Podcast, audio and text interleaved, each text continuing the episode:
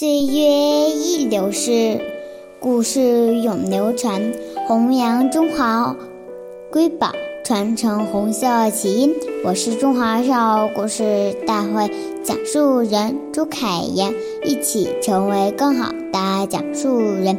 今天我给大家讲的故事是《故事大会红色经典故事》第六集：朱德不愿。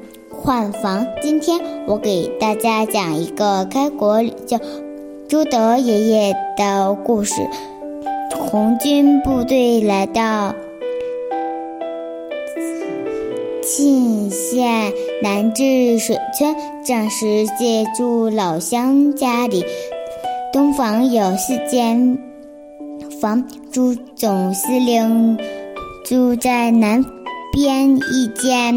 简陋、简不光线不好的屋子，他在里面看文件、写材料或开个小会什么的都不方便。警卫警卫人员便想跟老乡换一间好的，可朱爷爷坚决不肯说，这间房子就很好。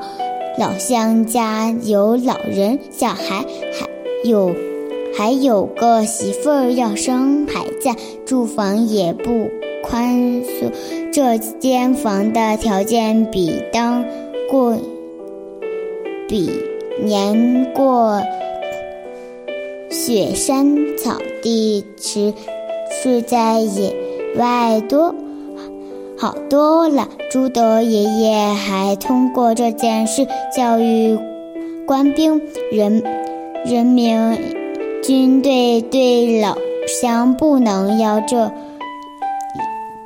要这要那，而是要时刻想着为人民福利。